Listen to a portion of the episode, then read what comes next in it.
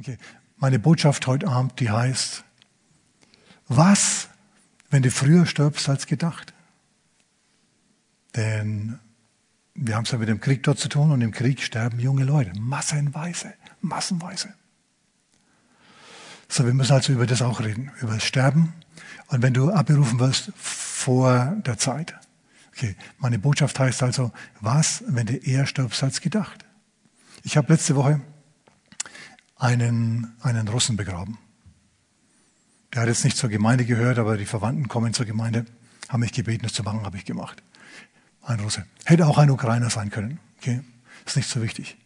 Nur der Mann, der war 51. Der war nicht 70 oder 80. Schau, im Wort Gottes heißt, dass unser Leben 70 Jahre dauert und wenn es hochkommt 80. Habt ihr schon gelesen, ne? Psalm 90. Und jetzt stirbt er mit 51. Schau, die durchschnittliche Zeit sind 70 oder 80 Jahre, aber sie sind uns nicht garantiert. Es ist uns nicht garantiert, dass wir 70 oder 80 Jahre leben. Es kann sein, dass du 51 lebst, wie der Mann, den ich letzte Woche beerdigt habe. Als der am Abend ins Bett gegangen ist, hat er auch nicht gedacht, dass er nicht mehr aufsteht. Okay? Das hat mich ein bisschen zum Nachdenken gebracht, dieses viele Sterben. Und ich bin auf Prediger Kapitel 12, Vers 1 gekommen. Oh Mann, oh Mann, oh Mann, die Botschaft, die ich heute Abend bringe, die muss jeder hören, jeder Mensch auf der Welt. Stell es ist unbefriedigend, wenn jemand jung stirbt. Als ich noch kein Christ war, kannst du ruhig mal aufschlagen zu Prediger Kapitel 12, Vers 1. Als ich, als ich noch kein Christ war, als ich so 16, 17, 18, 19 dann war, mit 19 habe ich mich bekehrt. Da war es so, dass praktisch jedes Jahr einer aus meiner Bekanntschaft gestorben ist. Jung, genauso jung wie ich. Der eine, den haben sie im Hochwasser tot gefunden. Ich meine, der hat vorher, der hat Drogen genommen, aber warum er im Hochwasser ertrunken ist, weiß kein Mensch genau. Ein anderer, auch jemand, mit dem ich öfter Kontakt hatte, der ist am Morgen plötzlich nochmal aufgewacht. Die waren alle jung und ich habe mir gedacht, naja, was soll's, warum auch nicht, ja. So ähnlich war ich damals drauf. Mittlerweile sieht es ein bisschen anders. So, habt ihr Prediger gefunden, Prediger Kapitel 12 und ich lese mal Vers 1. Vers 1. Wir sprechen über, was ist, wenn du jünger stirbst, wenn du früher stirbst als gedacht. Prediger Kapitel 12, Vers 1. Gedenke an den Schöpfer in deiner Jugend, ehe denn die bösen Tage kommen und die Jahre herzutreten, da du sagen wirst, sie gefallen mir nicht. Der Prediger ruft auf, wenn du jung bist, dich mit Gott gut zu stellen, denn es kommen in jedes Leben ob du jetzt Christ bist oder, Christ bist oder nicht Christ, ist gar nicht so wichtig. Es kommen in jedes Leben kommen böse Tage. Die kommen zu jedem, jedem einzelnen Menschen. Und wenn sie dich treffen und du hast Gott nicht, dann gefallen sie dir wirklich nicht und du bist am Ende, du bist verzweifelt. Okay? Schau die Leute in der Ukraine jetzt an, die diese großen Probleme haben, deren Leben von heute auf morgen vollkommen entwurzelt worden ist, die jetzt gar nicht mehr heimgehen konnten in ihre Wohnung, weil Bomben und Raketen da einschlagen, die sich in einen Zug setzen mussten und abfahren mussten. Die fahren in eine vollkommen ungewisse Zukunft. Ja, und kein Mensch weiß, ob nicht irgendeine Bombe oder eine Rakete ihren Zug trifft. So, das sind böse Tage. Die haben sich nicht darum beworben, plötzlich waren diese bösen Tage da. Und ich sage euch immer eins, da sind auch massenweise Christen dabei. Nur ich sage doch, schau, wenn du kein Christ bist, dann trifft dich das anders, wie wenn du Christ bist. So eine Notsituation. Denn wenn du Jesus in dein Leben eingeladen hast, dann tritt Gott zwischen dich und die bösen Tage. Er tritt zwischen dich und die bösen Tage. Da ist dann ein Puffer dazwischen. Und egal wie blöd es kommt, und wenn du im Zug sitzt und draußen hagelt's Bomben und Raketen, dann denkst du immer noch als Christ, ich weiß, dass mein Erlöser lebt. Und wenn mich's trifft, dann gehe ich halt ein bisschen eher heim zu ihm. Wenn du aber ihn nicht hast, dann packt dich das nackte Entsetzen. Ja, ich war vor vielen Jahren, weil ich in afrikanischen Bürgerkriegsgebieten. Alle waren mächtig ängstlich, bloß ich habe irgendwie eine, eine abnorme Seelenruhe da gehabt. Mein Mitarbeiter auch, ehemaliger Polizist. Wir waren dann miteinander unterwegs. Hat uns nichts ausgemacht. Rattert das Maschinengewehr im Hintergrund. Also, du kannst sagen, äh, bist zu doof, dass du das mitkriegst, dass das gefährlich ist und dass du den Kopf einziehst. Nee, wir haben, haben wir gar nicht gemusst irgendwie. Ist ganz eigenartig. Ja. Du stehst da irgendwie drüber. Irgendwie ist ein Puffer zwischen dir und dem Bösen, das da gerade abläuft. Das weiß nur jemand, der Christ ist. Diejenigen, die keine Christen sind, die trifft es bis ins Herz, sie sind verunsichert. Und die denken sich dann, ist es wirklich alles? Ist dieses Leben wirklich alles? Alles, was es gibt? Ich bin noch zu früh, zu, ich, bin, ich bin noch zu jung zum Sterben. Ich habe noch Fragen ans Leben. Ich weiß noch nicht ganz genau, um was es überhaupt geht hier. Ich will noch weiterleben. Und draußen, wenn du im Zug fährst, draußen schlagen die Bomben und die Granaten ein. Ja? Es trifft dich vollkommen anders wie ein Christen. Schau, in der Bibel steht, als, als Gott das Volk Israel aus Ägypten geholt hat und sie dann bis ans Rote Meer gebracht hat, da sind die Ägypter plötzlich, die ägyptische Armee ist plötzlich gekommen und hat die Kinder Gottes, hat das Volk Israel angreifen wollen.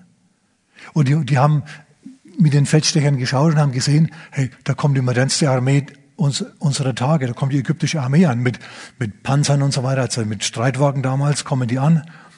Und, und jetzt wissen sie nicht, was sie machen sollen. Schau, das sind Kinder Gottes, aber es ist jetzt ein böser Tag. Hey, wenn eine Armee auf dich zurast, dann ist es ein böser Tag. Sag mal, Amen. Okay? Was jetzt? Mose fängt an zu beten.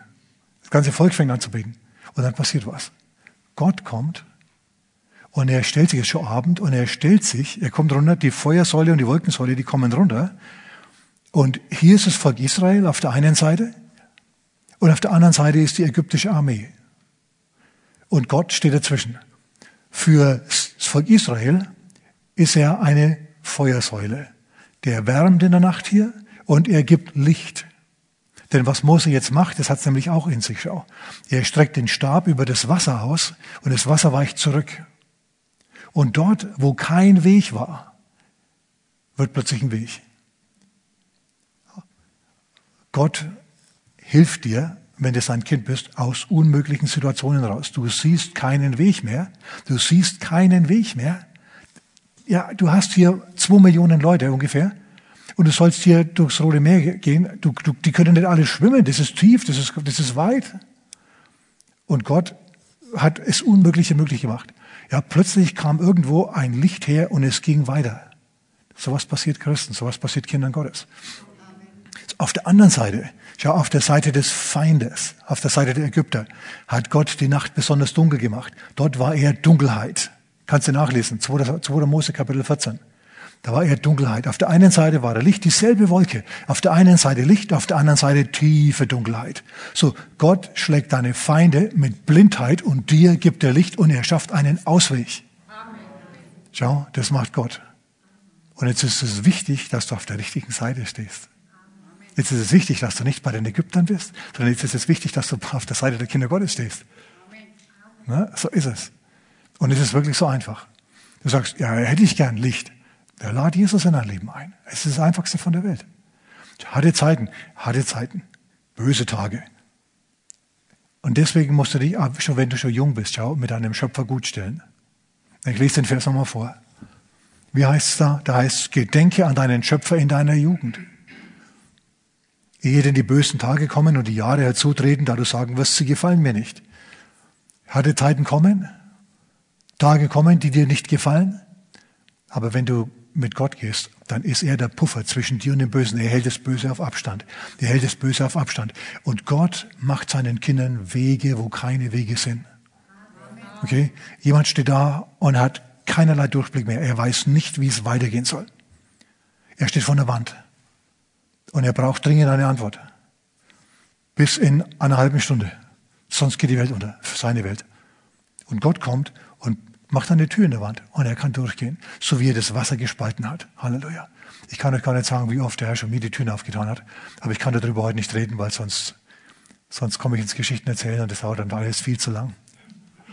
Ne? Ich habe wichtige Sachen noch euch mitzuteilen. Böse Tage. Auch bei Jesus sind böse Tage gewesen. Ich meine, überleg mal. Du kommst in deine Heimatstadt, du gehst in die Synagoge, sie lassen dich predigen. Und Jesus predigt und und Jesus war ein Prediger, bei dem sind die Leute nicht eingeschlafen. Im Gegenteil, die sind immer lebhafter geworden, während er gepredigt hat. Und hinterher, nachdem er fertig war mit seiner Predigt, waren sie so sauer, dass sie ihn gepackt haben und ihn vor sich hergestoßen haben und ihn zum Felsen, auf den ihre Stadt drauf gebaut war, runterstürzen wollten. Nach einer Predigt, ich meine, überlegt euch das mal, so gut kam Jesus an bei den Leuten. Aber was hat er gemacht? Ist er gefallen? Nein, er ist nicht. Er hat einen ganzen Mob, einen wilden, aufgehetzten, verhetzten Mob hat er gegen sich gehabt in seiner eigenen Heimatstadt. Und was hat er gemacht? Er ging durch jede Mitte hinweg. Er ging durch jede Mitte hindurch. Plötzlich konnten sie nicht mehr und sind ihm auf die Seite gegangen und er konnte durch den Weg, durch die Mitte durchgehen. Er ist dann ab durch die Mitte. Er konnte gehen und sie konnten ihm nichts tun. Gott hatte seine Hand drauf. Gott, der Vater, der Geist Gottes, die Engel Gottes, die haben einen Puffer gemacht zwischen ihm und dem Bösen. Hör mal, Gott will ein Puffer sein zwischen dir und dem Bösen. Amen. Er will ein Puffer sein zwischen dir und den bösen Tagen, die kommen. Er sagt, was, was, du, was du hörst, die guten Dinge, die Israel passiert sind, die Jesus passiert sind, die sollen dir auch passieren. Jesus sagt, ich stehe bereit, ich bin bereit. Lad mich in dein Leben ein und erlebe meine, meine rettende Kraft. Ich hole dich aus den Schwierigkeiten heraus, in denen du drinnen bist. Kein Thema. Ähm, schlechte Tage für Jesus, böse Tage. Jesus wollte mal aus Galiläa nach Jerusalem gehen. Und zwischen Galiläa und Jerusalem liegt Samaria. Dort konnten sie die Juden nicht leiden. Und, und Jesus und seine Jünger, die gehen also und, und Jesus schickt die Jünger voraus und die gehen in ein Dorf der Samariter und, und, und der Wirt dort, der Hotelier, der sagt, na, was wollen die Herren denn? Ja, wir hätten halt so gern Zimmer, 13 Zimmer. Wir sind zwölf Apostel, ein Rabbi. Oh, ja, wo geht's denn hin? Nach Jerusalem? Oh, oh, seid ihr Juden? Ja, sind wir. Oh, tut mir leid. Leider alles belegt. Ich habe kein Zimmer mehr frei. Na? Und dann stellt er so ein kleines Kärtchen auf, steht dann drauf, Juden unerwünscht. Und die Jünger, die sind natürlich sauer, versteht ihr? Die sind sauer, sind die, die sind geladen, weil sie jetzt in diesem Dorf hier kein, keine Unterkunft bekommen. Puh, Juden unerwünscht, was, was soll das bitte? Und dann gehen sie zurück zu Jesus und sagen, Herr, die geben uns kein Zimmer. Willst du, Herr, dass wir beten wie Elia, dass Feuer auf die runterfällt und sie verzehrt? Herr, lass uns Schau, die waren so narzisstisch gekränkt, dass sie zum Herrn gesagt haben, Herr, lass uns die zurückbomben in die Steinzeit. Lass uns einen Parkplatz aus dem Hotel machen, Herr. Ja, genau so. Überleg dir das mal. Also, die sind empfindlich gewesen. Bist du auch empfindlich? Wenn du empfindlich bist, hast du ganz schlechte Karten auf dieser Welt. Ja? Weil du nämlich ständig anecken wirst. Ständig wird irgendeiner dir was tun und du hast wieder Grund, ja, sauer zu sein, genervt zu sein, rumzubrüllen. Böse Tage. Manche denken, sie haben böse Tage und haben noch überhaupt keine bösen Tage in ihrem Leben jemals erlebt. Okay? Weil manche Sachen sind Pillepalle im Gegensatz zu dem, was manche jetzt in der Ukraine erleben. Zum Beispiel. War auch bei, bei uns hier schon so. Gab es nämlich auch schon mal Krieg. So, Jesus hört das und sagt, dreht sich um und sagt, sag mal, spinnt ihr oder was? Wisst ihr nicht, wessen Geistes Kind ihr seid? Und sie zogen in ein anderes Dorf. Und in einem anderen Dorf, der Samariter, da waren die Leute geschäftstüchtiger. Da haben sie gesagt, Juden, nicht Juden, völlig egal, Hauptsache ihr bezahlt morgen die Rechnung. Ja, und die haben sie aufgenommen. So, du darfst nicht dünnhäutig sein. Wenn du dünnhäutig bist, dann Christ oder nicht Christ, dann kannst du es vergessen. Du brauchst ein gewisses dickes Fell. Und das eignest du dir dadurch an, dass du dir selber sagst, ich weiß, dass mein Erlöser lebt. Ja, ich weiß, dass meiner, ihr schmeißt mich raus. Ich weiß, dass mein Erlöser lebt. Jesus, in Jerusalem war er im Tempel und hat dort gepredigt. Und wisst ihr, was sie gemacht haben? Sie haben, können nachlesen in Johannes Kapitel 8, am Ende des Kapitels dann.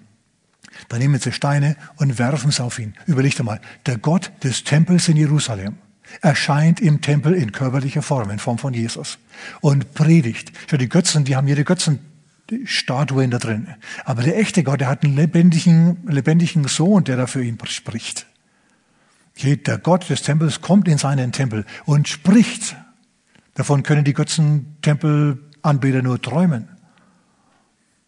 Und was machen die Hörer? Nehmen Steine und werfen sie auf ihn. Und er muss sich verbergen und er geht aus dem, er geht aus dem Tempel raus, geht durch die Stadt Jerusalem und was macht er? Ist er traurig? Ist er niedergeschlagen? Sagt er, oh, warum können die mich nicht leiden? Nö. Der geht, Kapitel 9, Vers 1, heilt einen Blindgeborenen. Also Jesus war da ziemlich cool drauf. Der hat gewusst, der Vater hält seine Hand auf mir, die Steine werden mich nicht wirklich treffen. Gott puffert das Böse. Er schützt mich vor den bösen Tagen und so.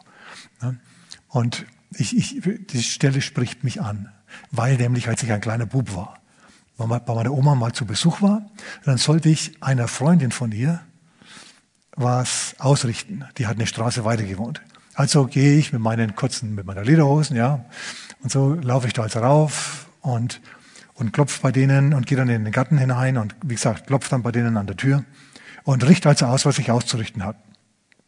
Und in der Zwischenzeit haben sich, weil die halt auch Enkel gehabt, ja, haben sich Kinder, drei, vier, fünf, damals in den 60er Jahren gab es noch viele Kinder, ja, sechs, sieben, die standen da plötzlich alle so am Gartenzaun auf demselben Grundstück. Das waren der ihre Enkel. Und die haben alle so Steine aus dem Garten genommen, weil jeder hat damals einen Garten gehabt mit Kartoffeln und alle möglichen drin. Ja, und da, da standen die und haben so kleine Steine genommen und die haben sie dann auf mich geworfen, so. Zack, zack. Ich habe sie alle verprügelt. Nein, nein, habe ich nicht. Okay. Ich, habe gesagt, was, ihr Memmen, ihr Feigen, na, kommt her, einer nach dem anderen. Auch nicht. Gegenteil, ich habe den Kopf eingezogen und habe gemacht, dass ich so schnell wie möglich auf vom Acker komme. Ja. So, ich weiß also, wie sich das anfühlt, wenn die Leute mit Steinen nach dir werfen. Jetzt nicht als Prediger, so, so weit hatten wir es noch nicht. Ja, muss auch nicht so sein, nicht so kommen. Aber, aber es ist unangenehm. Und wenn du empfindest, dass zwischen dir und dem Bösen nichts steht, dann bin ich froh, dass du mich hörst. Denn Gott sagt zu dir, hey, hallo, ich will treten zwischen dich und das Böse. Ich will die bösen Tage so machen, dass sie für dich nicht mehr böse sind. Ich will dir helfen, deine Probleme zu lösen, sagt der Herr. Halleluja. Übrigens, weil ich gerade dran denke, im zweiten Könige Kapitel 6, da steht der Prophet Elia in der Früh auf. Sein Diener kommt ganz bestürzt rein und sagt, Meister, Meister, draußen ist die syrische Armee und umgibt unseren Berg, auf dem wir drauf wohnen.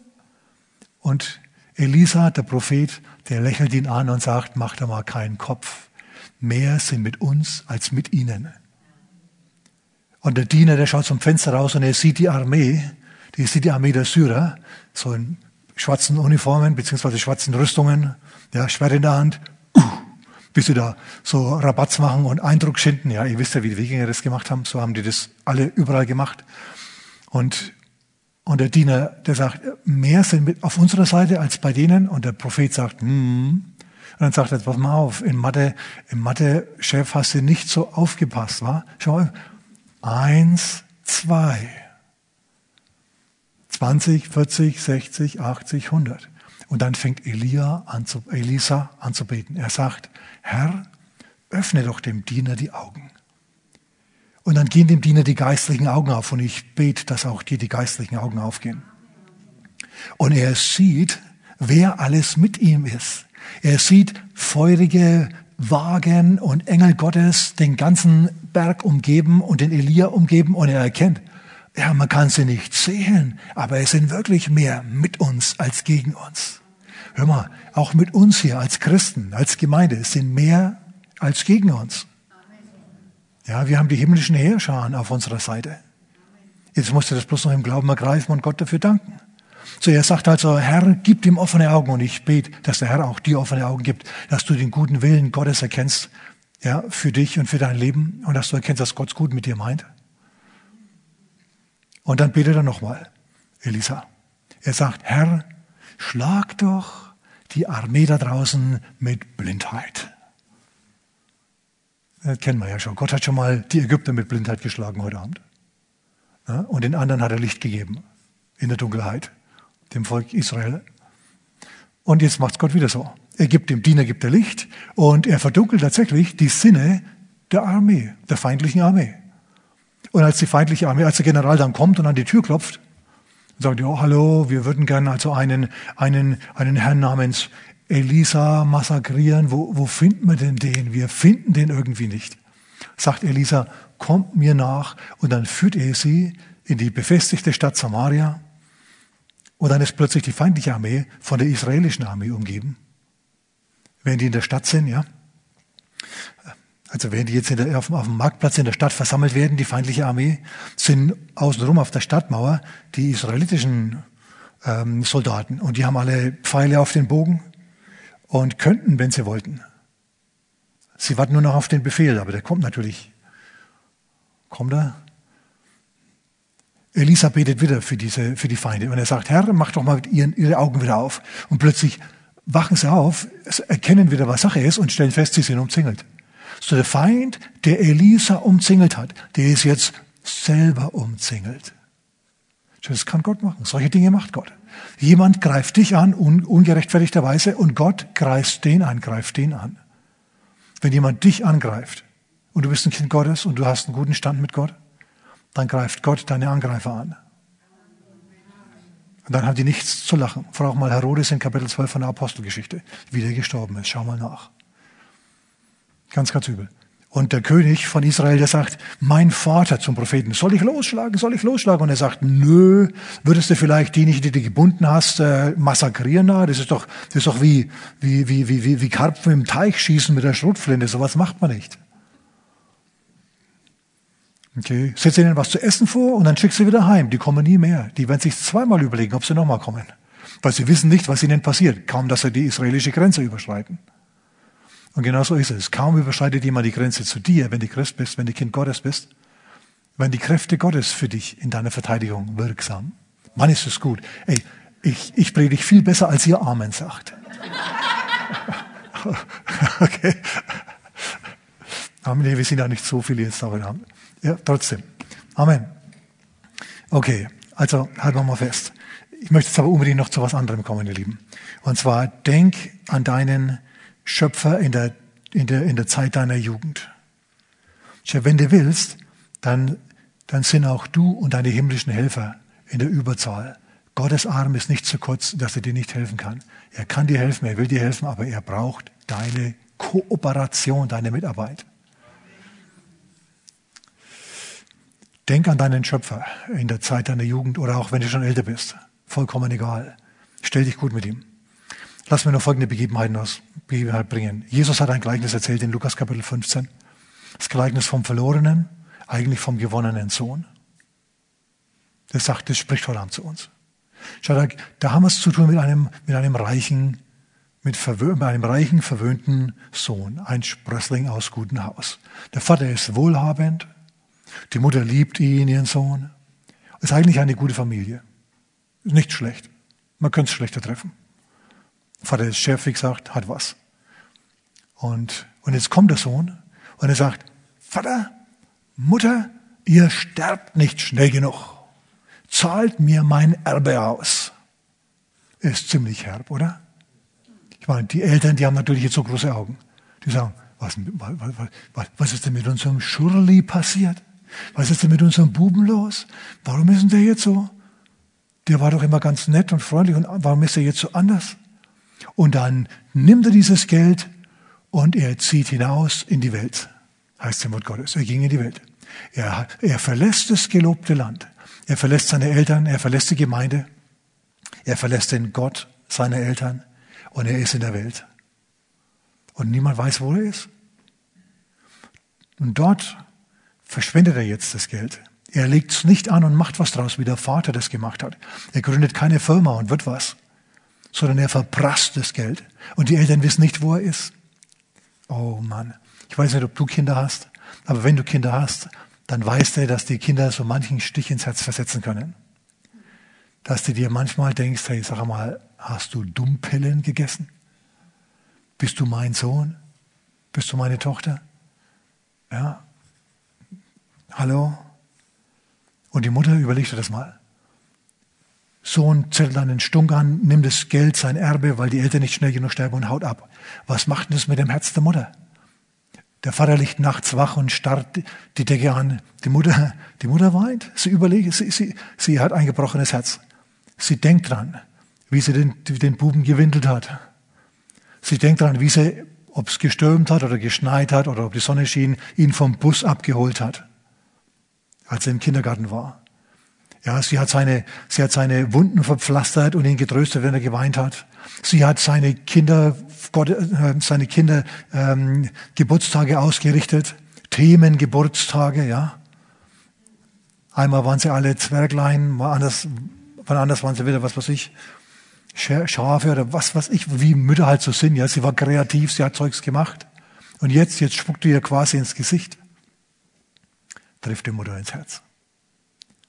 Ja, und wenn du eine Mutter bist, die ins Herz getroffen worden ist, schalt nicht ab, kommt noch. Kommt noch was. Ja, Botschaft ist noch nicht zu Ende. Auf jeden Fall gibt es diese Situation. Ich frage jetzt nicht, wer die schon mal erlebt hat, okay? Aber ich kenne Massen, Massen Leute, die genau so was erlebt haben.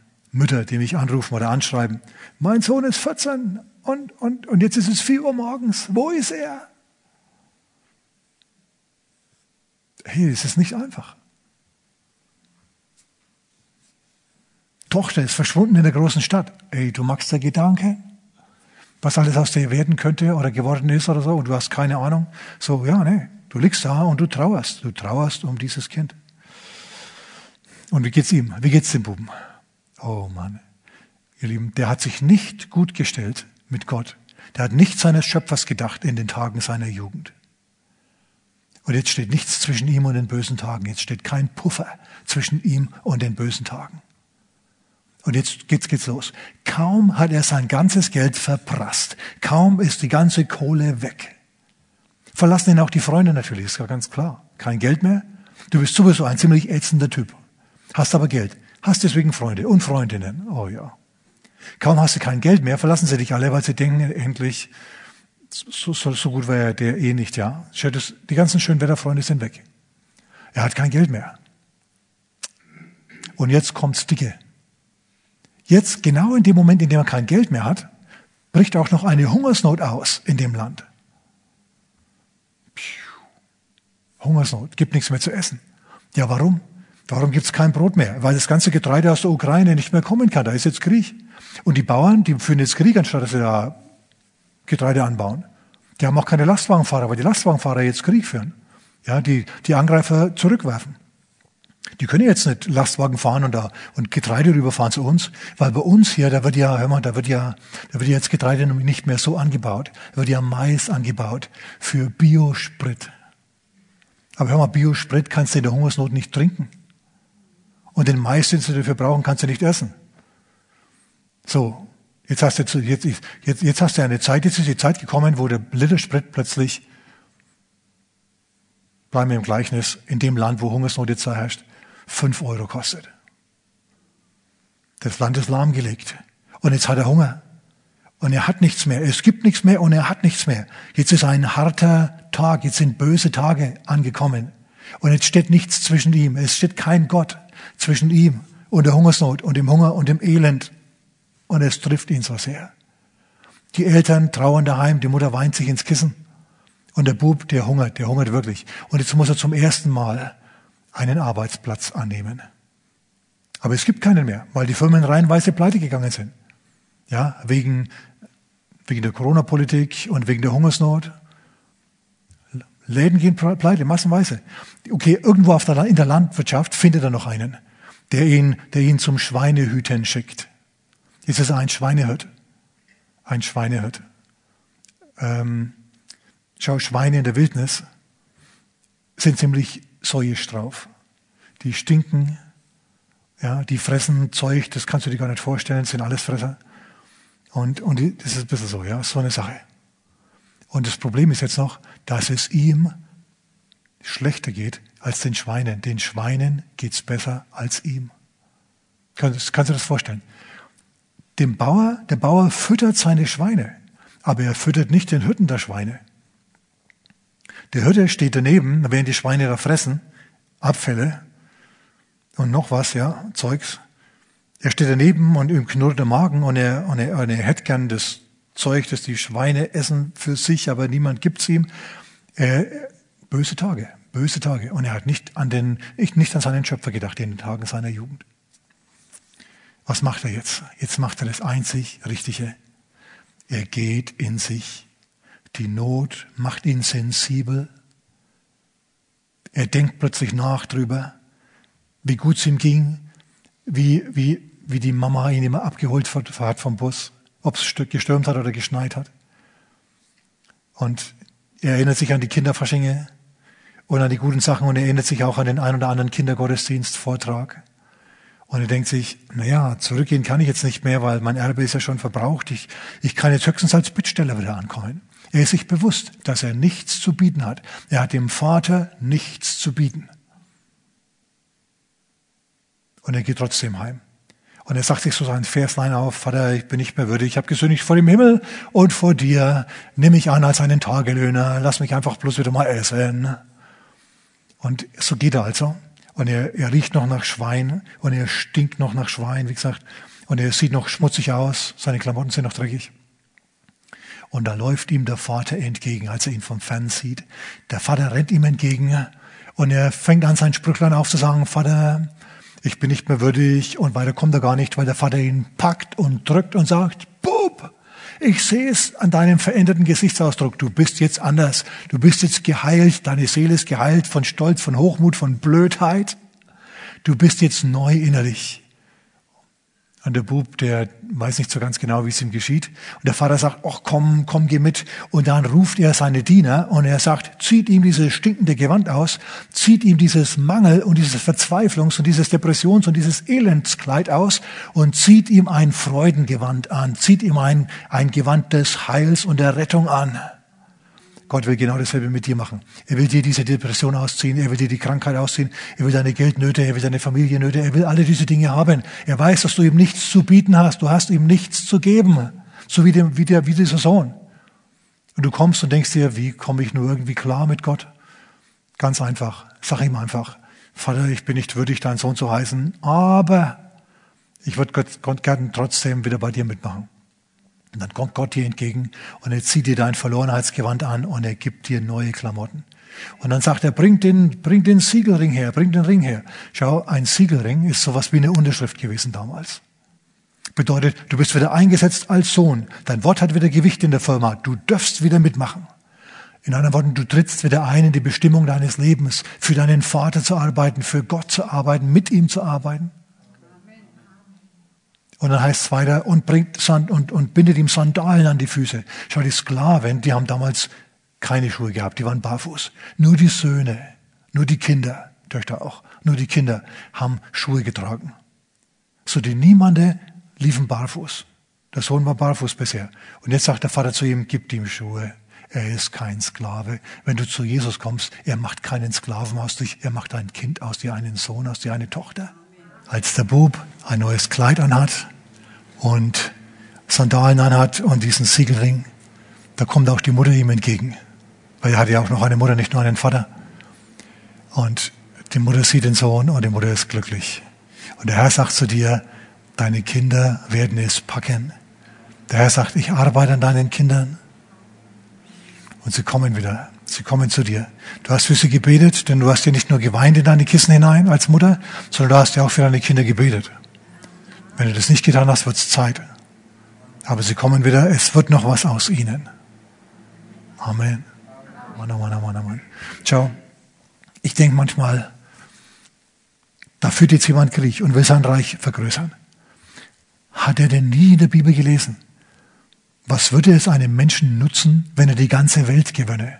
und Schaden nehme an seiner Seele. Pass mal auf. Überleg doch mal, überleg mal. Du bist viel, viel länger tot, als du jemals gelebt haben wirst. Ob es jetzt 20, 30, 50, 90, 70 oder 80 Jahre sind oder 51, wie der Mann, den ich letzte Woche beerdigt habe. Die Zeit ist kurz im Gegensatz zur Ewigkeit. Hör mal, als Gott die Menschheit geplant hat, denkst du nicht, dass er das gewusst hat? dass er da dran gedacht hat?